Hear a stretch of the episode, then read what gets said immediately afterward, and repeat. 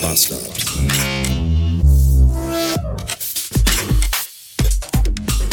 Das Gute am Kranksein ist ja, dass man dann endlich mal wieder ein bisschen mehr Zeit hat, sich um Dinge zu kümmern, die eigentlich total unnütz sind, die aber total Spaß machen. Zum Beispiel ganz alte Raumschiff Enterprise das nächste Jahrhundert Folgen gucken.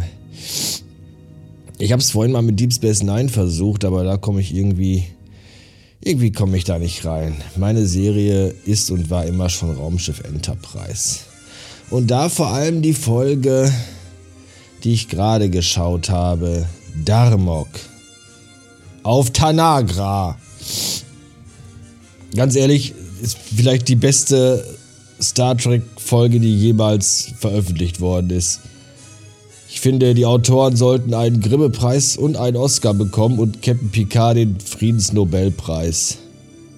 Ich habe jedes Mal einen ganz dicken Kloß im Hals, wenn er auf die Brücke kommt und die Gefahr noch abwenden kann, indem er sagt, Chakra, als die Mauern fielen, seine Arme weit. Das war sehr ergreifend.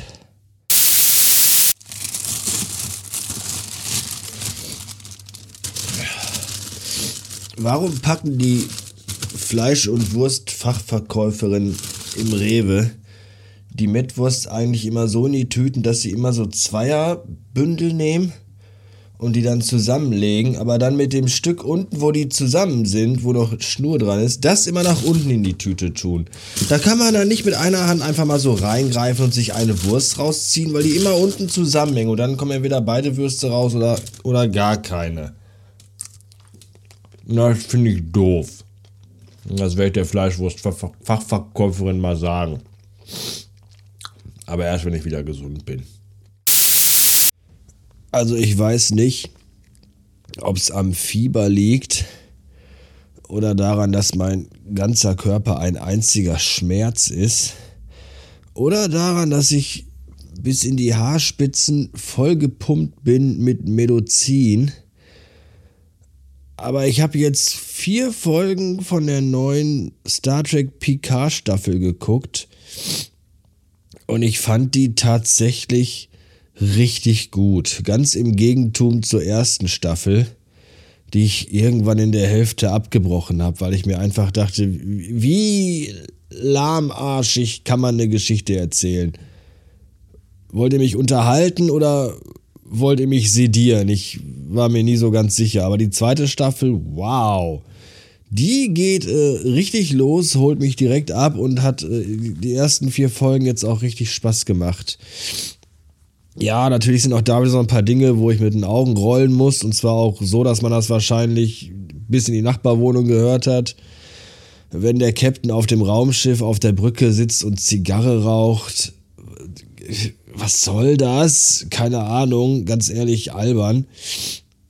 Und Zeitreisen finde ich mittlerweile echt wirklich schwierig, weil wir reden hier von einer Serie, die es irgendwie seit 40, 50 Jahren gibt, in der schon über 800 Episoden veröffentlicht wurden.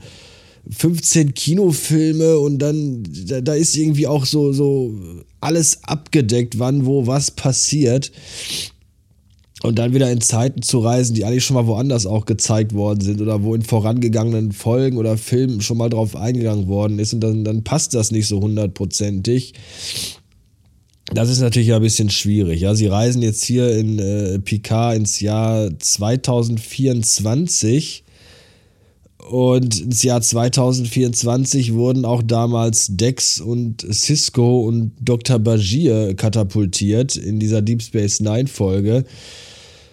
Und wenn man sich die nochmal anguckt und dann das Picard hier guckt, das, da sind schon Unterschiede natürlich. Also das, das, das deckt sich nicht. Das ist das gleiche Jahr, da liegen, glaube ich, drei, vier Monate dazwischen. Das passt natürlich alles nicht so wirklich.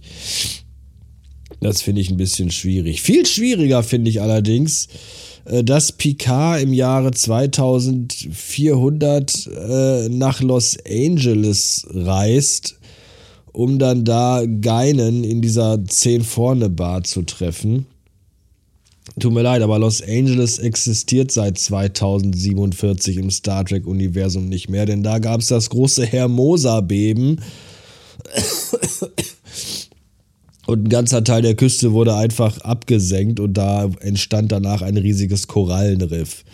Ja, dass er im Jahr 2024 da in die, in die Kneipe geht und da eine junge Geinen trifft, äh, Haken dran, aber dass er in der Jetztzeit dahin geht und eine alte Geinen da trifft, das passt irgendwie nicht so ganz. Naja, man, äh, äh,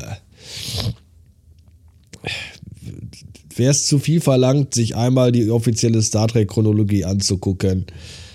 Ich finde nein. Aber egal. Die ersten vier Folgen, wie gesagt, mache ich einen Haken dran, hat Spaß gemacht und passt im Großen und Ganzen eigentlich ganz gut in den Kanon. Ja, das dazu. Ansonsten hier nochmal äh, ein Aufruf an alle, die sich möglicherweise von ihrer Switch-Version von Lego Skywalker Saga Deluxe inklusive Luke mit blauem Milchbart trennen wollen. Und zwar zu einem normalen Preis. Ernsthaft, ich glaube mit Spiel bei Lego, also das Spiel mit Figur, äh, 69 Euro oder so. Und bei, Ama, äh, bei Amazon, wie heißt das hier? In der Bucht hier bei Ebay, irgendwelche geisteskranken Vollidioten, 70 äh, Euro nur fürs Püppchen. Ihr habt doch ganz ehrlich Lack gesoffen. Also ich wäre schon bereit, ein bisschen mehr als den regulären Listenpreis zu zahlen. Keine Ahnung, 80, 90, ey, vielleicht auch 100. Das ist auch die Schmerzgrenze. Aber dafür möchte ich nicht nur das Püppchen haben, sondern auch das Spiel. Für die Switch, wie gesagt.